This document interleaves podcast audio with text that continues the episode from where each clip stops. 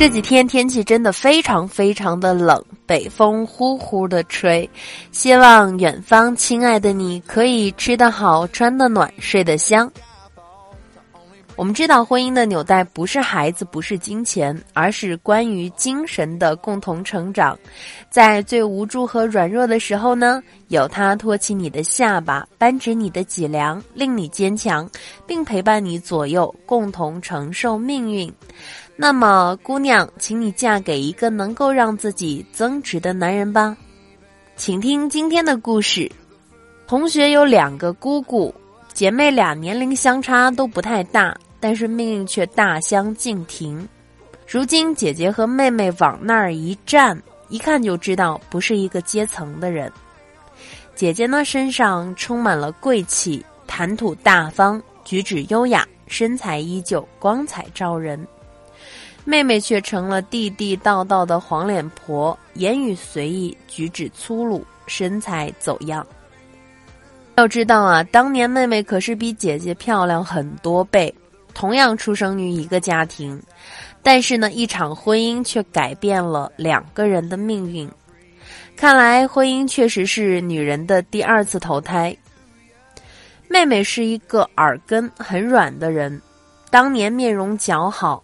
唇红齿白、婀娜多姿、爱美惠美的那种类型，九十年代已经穿得很时髦了。男人求偶第一条标准，永远都是先看脸，致使天性使然。这样的一个美人儿，你可以想象招来了多少未婚男子的追求。后来，妹妹左挑挑右拣拣，拒绝了很多家境不错、事业有成的优秀男子。单单非得嫁给一个对自己好的人，而这个男人呢，只不过是普通的不能再普通。虽然长相不错，但是呢，没有人生追求，小富即安的出租车司机。俗话说“好女怕缠男”，之所以当初能够嫁给他呢，是因为这个司机花了大量的时间和精力，死缠烂打、无底线的迁就这个妹妹。让妹妹觉得这就是真爱啊！如果不是因为权衡谁对她好，妹妹是不大可能嫁给这样一个丈夫的。婚后，丈夫怕妹妹被人诱惑走了，天天晚上炖猪蹄儿，告诉妹妹不要减肥，胖点好看。后来生完孩子，妹妹就彻底放弃了身材，从小蛮腰进化成了水桶腰。本来妹妹是高材生，有份体面的工作。丈夫说：“女人不用那么辛苦，我养你。”妹妹非常感动的把工作辞掉了，在家里带小孩儿。孩子上学，她在家无趣，想去参加一个培训班，出去学习一下，报个插花班什么的。丈夫说：“学那东西干嘛？没用。”妹妹说：“我想学钢琴。”丈夫就说：“这么大年纪了，还打算当钢琴家呀？”妹妹打算跟姐妹们出去旅游，丈夫就说：“就知道乱花钱，反正就只用待在家里照顾孩子、做好饭就行了嘛，其他什么学习班啊，都不要去参加。”结婚十几年，妹妹成功的从当年九十斤婀娜多姿的美女，变成了一个一百五十斤的中年妇女。唯一擅长的事儿就是到菜市场跟卖菜的大妈讨价还价。十几年的婚姻，她被贬值的一文不值了。因为长期积累的不满，有一次两个人发生争吵，妹妹扬言我要离婚。丈夫大骂：“你看看你现在这个样子，哪里可以跟外面的女人比？你这身材，男不男女不女的，没有素质。”离开了我，你喝西北风去啊！离婚还有哪个男人看得上你？这个时候，妹妹再看看镜子，恍然发现，十几年的婚姻，她没有一丁点儿的进步。当初那个视她为掌上明珠的男人，如今却视她为草芥，眼睛里充满了鄙夷。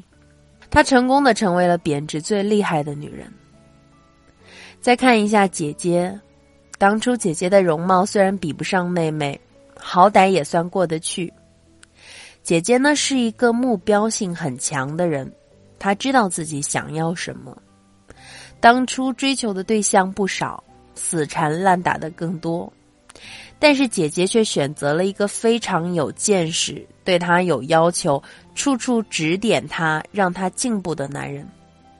比方，恋爱的时候，姐姐十分作，男人就会告诉她：“你要学会识大体。”姐姐脾气不好。说话做事情过于情绪化，男人就告诉她：“你要学会控制自己的情绪，懂得为人处事。”杰杰觉得跟这样有要求的男人在一起，一生都在不断的自我成长，所以果断选择了他。同样是生完孩子，丈夫鼓励姐姐报瑜伽班，在保证健康的基础上恢复身材。告诉她，女人应该活得精致一点，不要放弃自己。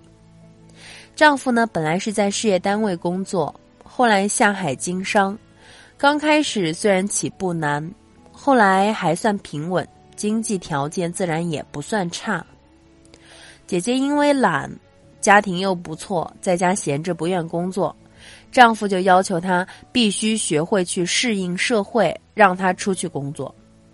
业余时间还鼓励她报各种培训班，让她重新充电，学习职场知识。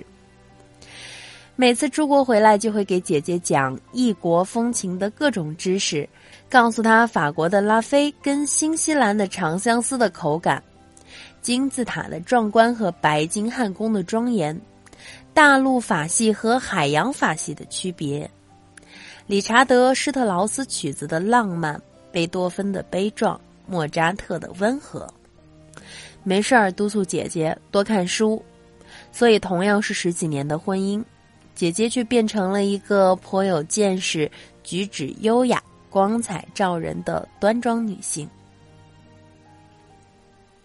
杨澜曾经说过：“婚姻的纽带不是孩子，不是金钱，而是关于精神的共同成长。”在最无助和软弱的时候，有他托起你的下巴，扳直你的脊梁，令你坚强，并陪伴你左右，共同承担命运。所有的女人都有一个通病，想找一个对自己好的人嫁了。最傻的女人就是你什么都不图，只图他对你好。如果有一天一旦他不想对你好了，那你就什么都没有了。到最后，反而那些拜金女过得都比你好。很多人说，衡量一个女人婚姻成功的标准是什么呢？我说，你能否成为一个更优秀的女人？不管是从经济物质上，还是从精神和个人的能力上，你都变得更加的优秀。女人在选择找一个能够让自己增值的人。才能在婚姻这条路上不断的使自己变得强大，因为有一天，当你一无所有的时候，只要你有足够的实力，照样可以东山再起。把这篇文章分享给今晚听节目的你，希望你可以早一点休息。那么，亲爱的，晚安。